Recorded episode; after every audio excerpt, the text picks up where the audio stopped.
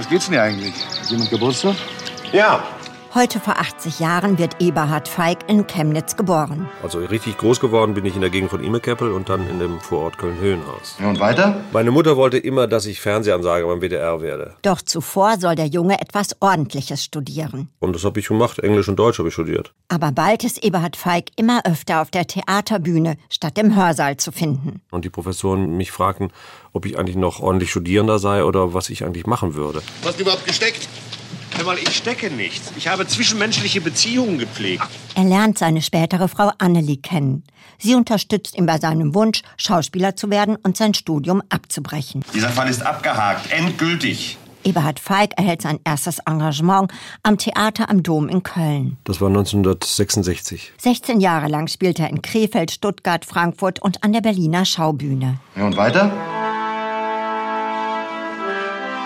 Dann wird er fürs Fernsehen entdeckt und landet 1981 schließlich im Tatort Duisburg. Tja, Herr Schimanski, so ist das nun mal. Plötzlich ist man Bulle geworden. Er spielt Kriminalkommissar Christian Tanner, der seinem chaotischen Kollegen mit seiner pedantischen Art ständig auf die Nerven geht. Hirnlastiger Beamtenarsch bist du?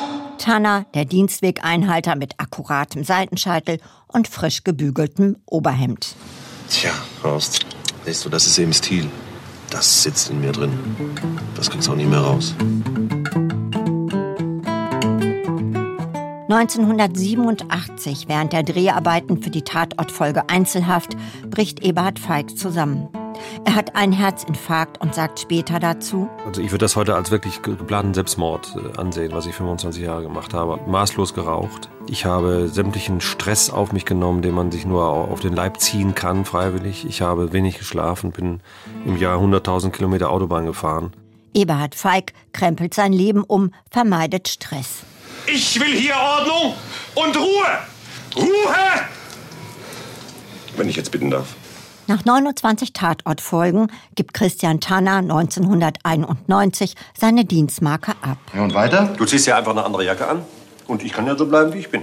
Eberhard Feig arbeitet weiter.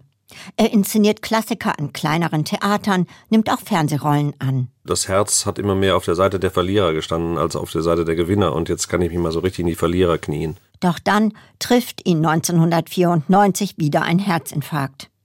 Er stirbt kurz vor seinem 51. Geburtstag.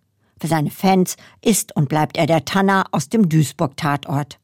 Er hat das selbstironisch einmal so kommentiert. Ich äh, wünsche mir heimlich, wenn wir gesund bleiben, ich gesund bleibe, der Götz gesund bleibt, dass wir vielleicht, wenn wir kurz vor 80 sind und noch einigermaßen rüstig sind, dass wir zahnlos nochmal zusammen zwei Kommissare spielen.